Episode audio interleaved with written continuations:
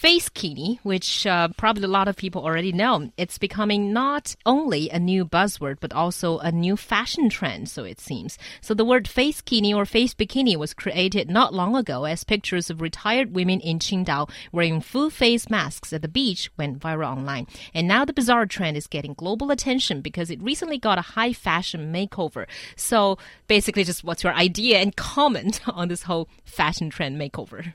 Well, I think it is pretty cool, it, it shows that fashion actually. Wait, um, with, with the face kini or or the magazine shoots? the magazine shoots because it's it shows that high fashion does take inspirations from random things in strangest life. places. And when you look at these fashion shoes, actually, you know, the weirder the better often. So here I think they're getting inspiration from these really damas, you know, that uh, that were wearing these uh, face bikinis to uh, prevent themselves to get stinged from jellyfish, and also just Oh, to keep about- yourself yeah. away from the sun. It's not nothing to do with jellyfish. I mean, come on. This is this is everything to do with making sure that my skin doesn't doesn't uh, turn black. but I think yeah, I mean, it's I, I think it's, it is interesting to see that you know high fashion. Uh, um, designers are are kind of taking inspiration.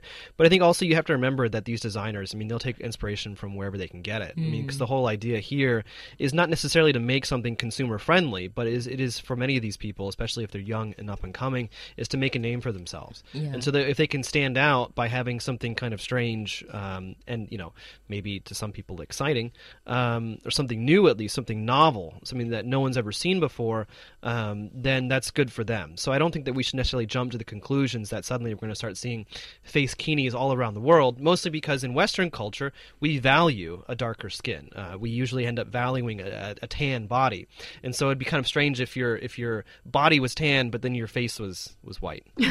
Exactly. yeah, I think it, it's about making the statement, making uh, you know, a mark saying that you're different from Yeah. everybody else. That's true. By the way, face kini didn't originate from the Chinese dama wearing them at the beach. It originally was a ski mask designed for swimmers, uh, you know, uh, and also beachgoers. So I don't know. Maybe the the dama were the one that promoted it to the world. However, you know, this whole topic has got some people thinking that maybe it was a good thing what the Chinese Dama did because uh, they have elevated a Chinese element that was originally linked with vulgarity to the fashion world. Do you think that we can find similar examples of um, sort of things, maybe not originated in China, but you know we see in China a lot that has somehow got to the world stage? Well, I think the best example would be um, the uh, woven plasticky bags, or I think in uh, some reports they call it the Chinatown bags that we used to see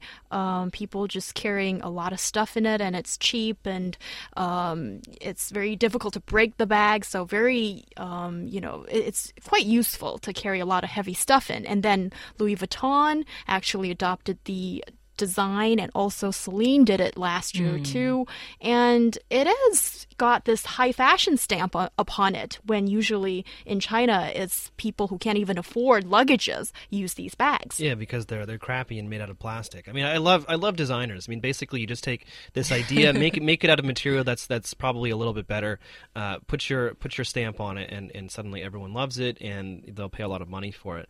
Also, what I think is interesting is um, the uh, in 2009, uh, Michael Kors came out with his uh, models wearing what he called the uh, Lei Feng cap, which is basically you know the hat. It's the the fur fur lined cap with the uh, the red star um, right in the middle. I mean, if you see most pictures of of, of Lei Feng, uh, even even soldiers in in in, uh, in cold climates these days in China, you'll still see them wearing these types of caps. and also well without the star maybe it's just a Russian hat Right. but but with the star definitely you know strikes a chord with us who got educated about you know Lei Feng as we grow up. But certainly this could also be that the international market or these fashion powerhouses are paying more attention to what China wants because this is a huge market for luxury uh, products or just fashion products But in normal, general. but normal Chinese people don't wear Lei Feng caps. Yeah, and they, they think that they're probably not Usually, that usually, beautiful. usually, the only people that I've ever seen in Beijing wearing Lei Feng caps are the stupid foreign tourists who, who come here. They see them like, oh, I'm gonna look Chinese, and then they, and then they put this on their head. and They walk around like and a military bottle as well, Yeah. water bottle. But I do think it's uh, in, in important gesture to feel that to see that in these fashion shows that there's more or less an oriental uh, element towards it and it does like it's like when they employ more chinese models and wearing these kind of things it strikes a chord with the chinese consumer i guess But I don't like to overinterpret the Chinese elements in them. Yeah. Uh, and for example, Shout Out Loud, I don't necessarily agree with him, but I'll read him out last. He or she is saying that uh, these Chinese damas have been contributing to the uh, growing influence of Chinese elements, and they're brave and courageous, and uh, they interpret what it, it means to be created in China. are you sure he's not just being ironic Yeah, maybe he is. We don't know. But that's all we have for this edition of Roundtable. Thank you for listening.